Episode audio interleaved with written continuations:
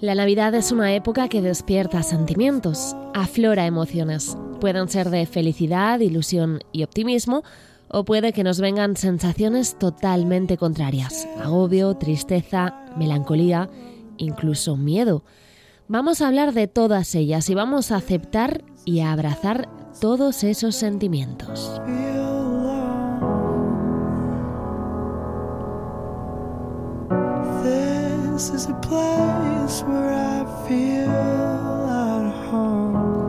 Y es que todos ellos forman parte de nosotros y están aquí para decirnos algo. Escuchemos lo que nos dice nuestro cuerpo, aceptemos y sanemos, porque si Navidad es algo maravilloso o algo triste para nosotras, va a ser igual de válido. Este capítulo especial de Serenarte nace por querer estar ahí, para calmaros, para acompañaros, porque no es una época fácil de gestionar pero podemos hacerlo juntas. Es momento de dedicarnos un rato a nosotras y, por supuesto, de volver a la calma.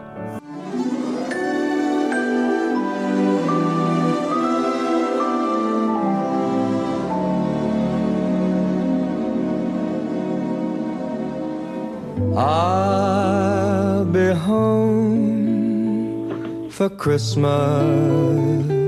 Y como siempre aprendemos de todo lo que nos pasa con la psicóloga María José Santiago. María José, ¿cómo estás? ¿Qué tal? Hola Marta, muy bien. Qué bien poder acompañarnos en estas fechas navideñas y en este especial de nuestro podcast. Así es. ¿A ti te gusta la Navidad o cómo la gestionas? Bueno, yo personalmente desde hace unos años que, que como no, bueno, vivo lejos de, mi familia, entonces como que tengo esa sensación agridulce, ¿no? Con las, con las navidades. Sí. Eh, pero sí que recuerdo de pequeña disfrutarlas un montón, la verdad. Yo tengo un poco la melancolía de, no ser ya una niña pequeña que a la que le hace mucha ilusión los días de Nochebuena, de Reyes, pero bueno, eh, vamos viviendo cada Navidad es distinta también. Eso depende del momento de la vida en el que te encuentres. Cada Navidad es muy distinta. Pero mm, hay algo en común, yo creo que para casi todo el mundo, y es que estamos más sensibles de lo normal en estas fechas. ¿Eso por qué sucede, María José? Sí, yo aquí diría que, que eso juega un papel crucial toda esa presión y esa expectativa social ¿no? que se genera en torno a la Navidad, que obligatoriamente tenga que ser una fecha en la que se desborde felicidad ¿no? y un montón de, de, emociones ¿no? que consideramos positivas y lo cierto es que muchas familias o muchas personas esto no está ni cerca de la realidad, ¿no? Entonces se carga mucho peso a todas esas eh, personas con esa creencia, ¿no? De, felicidad. Claro, sí, es que aquí lo que nos podemos imaginar todos es esa típica imagen de familia feliz en una mesa gigante llena de comida, al lado de una chimenea y nieve por la ventana. Y eso realmente no sucede en casi ningún hogar ahora mismo, ¿no?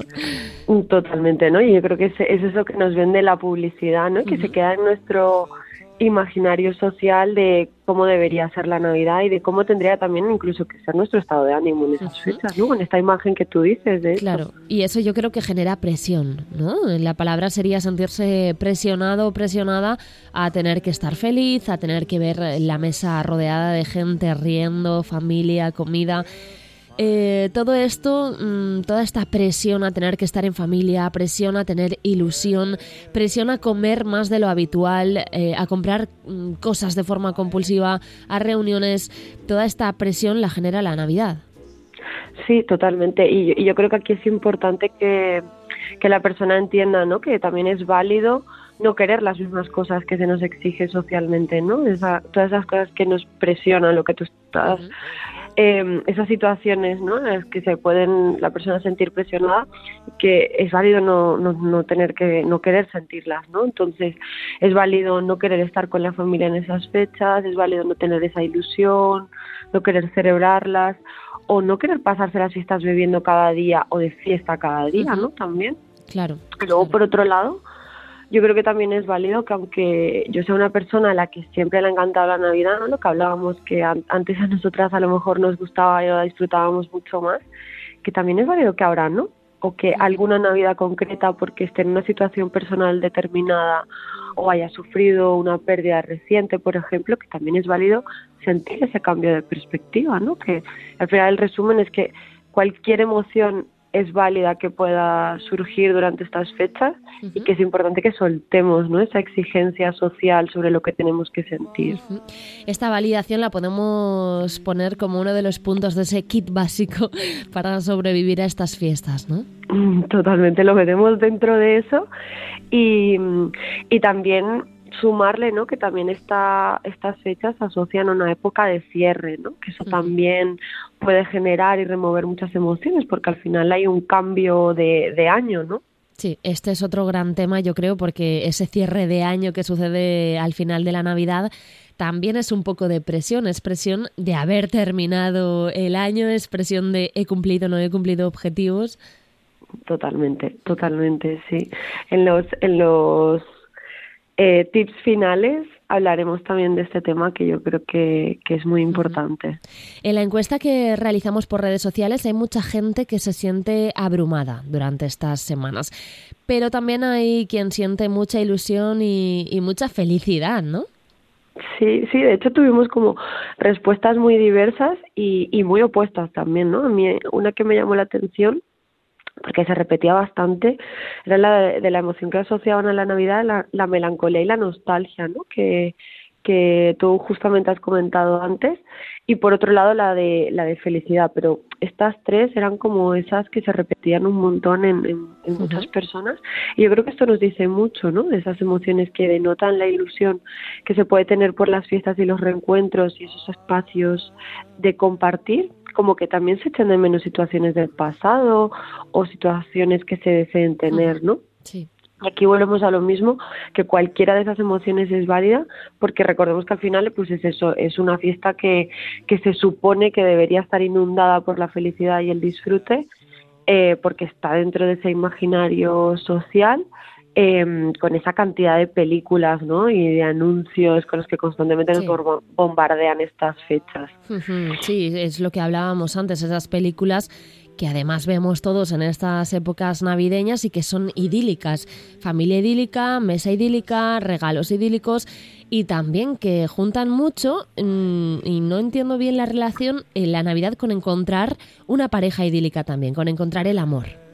Sí, sí, sí. Todo. El, el otro día estaba viendo la, la película esta nueva de Lindsay Lohan, no recuerdo el nombre, pero justamente pues iba sobre esto, ¿no? Sobre pues eso, el, el encontrar el amor, el cambiar tu vida, darle un giro de a todo lo que te estaba pasando y, pues eso, toda esa parte de esas comidas idílicas con un montón de gente, con un montón de comida, que esto, claro, esto te, te, es información que se te va metiendo en la cabeza sobre cómo tendrías que pasar las fiestas. María José, a mí me gustaría más que hablar de sumar gente a nuestra familia. Eh, de cuando vivimos ausencias, porque es una época muy complicada para la gente que ha sufrido una pérdida y, y es algo que también se comentaba mucho en esa encuesta que hicimos por redes. Sí, es de hecho una situación que remueve muchas emociones, ¿no? Nos, nos puede hacer sentirnos tristes, nostálgicas, incluso un poco de rabia, ¿no? Y si a eso le sumamos que las reuniones familiares no sean con personas con las que nos sentimos a gusto, pues todo esto, estas emociones se pueden intensificar, claro. Claro, eh, con familiares que no nos, eh, con los que no nos sentimos a gusto o con familiares que sin quererlo eh, nos, nos empiezan a juzgar, ¿no? Nos preguntan si tenemos pareja, si no, te dicen, ay, pues te veo más gordita o te veo más delgada, eh, te preguntan sobre el trabajo, mm, si tienes, si no tienes. Sí, sí, sí, totalmente. Esas situaciones son las que pueden generar aún más eh, todas esas emociones y esos eh, altibajos no emocionales y, más presión incluso no a cómo a cómo tendría que pasar las fiestas lo que veíamos eh, al hablar con, con, la gente es que para sobrellevar este malestar hay muchas personas que la encuesta nos dicen que lo que le viene bien es eludirse, eh, no estar tanto tiempo en casa, pasar más tiempo con amigos, con la pareja. Hay gente incluso que se va de viaje o que trabaja más que el resto del año para no tener que estar tanto viviendo esa presión del hogar. ¿Consideras que son buenas soluciones Sí, de hecho en este apartado contestaron muchas cosas eh, muy interesantes, la verdad. En general, yo creo que de, incluso las que tú has eh, nombrado, eh, muchas tienen que ver con hacer actividades que a mí me hagan bien, ¿no? Que nos ayuden a estar en tranquilidad y eso para cada persona pues puede ser una cosa o, u otra, ¿no? y, y, bueno, lo que, yo creo que aquí lo importante es buscar espacios con esas personas que sí que nos generan seguridad y tranquilidad, sea fuera o dentro del entorno familiar, ¿no? Lo tenemos como muy asociado a que tiene que ser dentro de la familia, pero a lo mejor ese espacio seguro y tranquilo no, no está dentro de la familia, ¿no? Entonces, buscar esos espacios también, ¿no?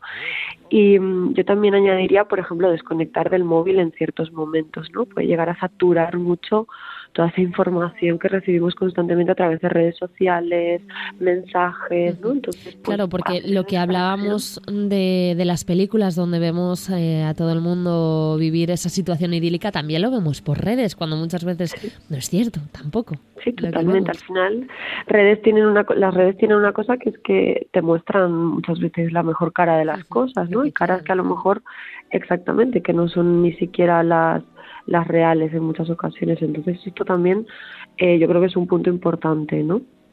Luego otra cosa eh, a nivel emocional eh, puede ser, por ejemplo, pues escribir ¿no? esas emociones o esos pensamientos que estoy sintiendo para poder conectar con ellas y poder expresarlas de algún modo que puede dar serenidad también. ¿no? Yo creo, María José, que, que una de las cosas importantes también podría ser no perder rutina, ¿no? A pesar de que muchos tenemos vacaciones o de que vemos a mucha gente que no vemos el resto del año, no perder esa rutina de ejercicio, de meditación o lo que tengamos que, que sea un, un espacio, un tiempo para nosotros mismos. Totalmente, totalmente. Yo creo que esto es un punto básico, el dentro de lo posible mm. y de la situación pues donde estemos, el, el intentar mantener ciertos hábitos, estos así de, de rutina, eh, pues por ejemplo lo que tú comentas, ¿no? Hacer deporte, pero también por, ejemplo leer, escuchar música, eh, el espacio de meditación o de hacer estiramientos, ¿no? Como esos espacios también de autocuidado que son súper importantes seguirlos manteniendo, ¿no? ¿Y cuando nos hacen un comentario que no nos gusta? Sí, aquí lo básico es poner poner límites, ¿no? Estos comentarios que no nos hacen bien, ¿no? No tenemos tampoco la obligación de tener que contestar a, ciertas preguntas incómodas o dar explicaciones. Aquí, por ejemplo, pues eh, se le puede contestar a la persona, ¿no? Y un límite puede ser de, oye, prefiero no hablar de esto, prefiero que me preguntes sobre otras cosas de las que a mí también me interesa hablar, ¿no? Un poco el marcar ahí un límite, yo creo que es yo creo que es muy importante pues el prefiero no hablar de eso que a veces nos cuesta ¿eh? y, no pasa nada tampoco. Cuando tú recibes un prefiero no hablar de eso, tampoco es algo que nos tengamos que, tomar a mal.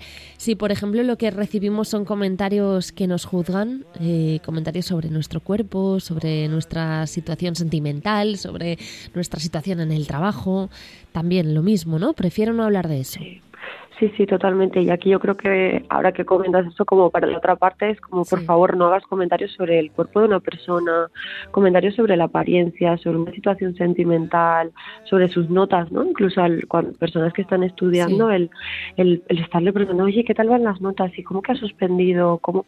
Creo que esto también suma, ¿no? Eh, momentos de incomodidad y personas que no están cómodas hablando de este, ciertas situaciones, entonces ser asertivos ¿no? en, el, en las cosas que, que, hablamos y porque estos comentarios muchas veces lejos de buscar un punto de ayuda lo único que hacen es que la otra persona justamente se sienta cuestionada ¿no? sí, se sienta juzgada claro y al, y al final lo que buscamos es que se permitan ¿no? espacios de comunicación real ¿no? de querer escuchar realmente a la persona que tenemos delante, lo que le preocupa, lo que siente, los planes que tiene, desde el cariño, desde la comprensión y de realmente buscar entender, ¿no? No es esa crítica o esa envidia o ese juicio. Yo creo que aquí también es importante que destaquemos antes de, de finalizar este capítulo especial de Navidad que muchas veces somos nosotros mismos los que hacemos esos comentarios que no debemos hacer, lo hacemos sin ningún tipo de maldad, pero debemos empezar a cuestionarnos, ¿eh? debemos empezar a escucharnos también a nosotros mismos, los comentarios que les hacemos a, las, a los demás, lo que preguntamos también a las demás, mm, todo eso se tiene que, empezar a cuestionar, ya no solo cuando los recibimos, sino cuando los hacemos también. Exactamente. somos muchas veces parte de, de todo esto también sin quererlo. María José, yo no sé si quieres añadir algo, algo más, una pequeña conclusión, un mensaje a lo mejor de ánimo o una reflexión de motivación para, para afrontar bien estas Navidades? Sí, yo creo que, bueno, toda esa parte que hemos comentado antes de, validar cualquier emoción que pueda surgir en estas fechas y darnos esos espacios también a nosotras mismas de, de volver a la calma, de volver a, a, nuestros espacios de autocuidado, ¿no? Nuestros espacios esos tranquilos y seguros. Y, yo creo que así también por último, volviendo un poco a ese, a ese cierre de año que, que puede venir, bueno, que, que viene, no que puede venir, que viene de hecho, eh, a finales de Navidad, em, un ejercicio que a mí me, que a mí me gusta mucho que es el que el que podamos no este plantarnos en el presente mirar hacia atrás y ver todo eso que que, ha pasado durante el año, que he conseguido, ¿no? El reconocerme todos esos logros, exactamente, reconocerme todos esos logros que he tenido a lo largo del año, recogerlos desde el presente y, y mirar cara al futuro y pensar, vale, esto, todas estas herramientas que he aprendido, todo esto que he vivido, de qué forma me va a servir para lo que va a venir el año que viene, ¿no? Ya no solo plantear objetivos, porque esto también puede generar presión ¿no? en otras personas, el tener que estarse planteando objetivos constantemente, pero puede ayudarte a saber que no empiezas desde el punto en el que estabas antes, ¿no? Y que has conseguido muchas cosas, que, que has hecho bien muchas cosas también, ¿no? Y que podamos reconocer todo eso para poder integrarlo cara al año que viene, yo creo que también es súper importante. Lo es. Eh, María José, muchísimas gracias. Eh, nos escuchamos el año que viene ya, en 2023, pero venimos con muchos temas muy interesantes además, ¿eh? Sí, pues nada, y a todas las personas que nos escucháis, que tengáis una, vida muy tranquila y, y que nos vemos el año que viene. Así es. Un abrazo a todos.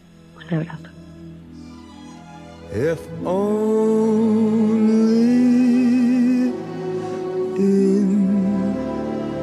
My dream.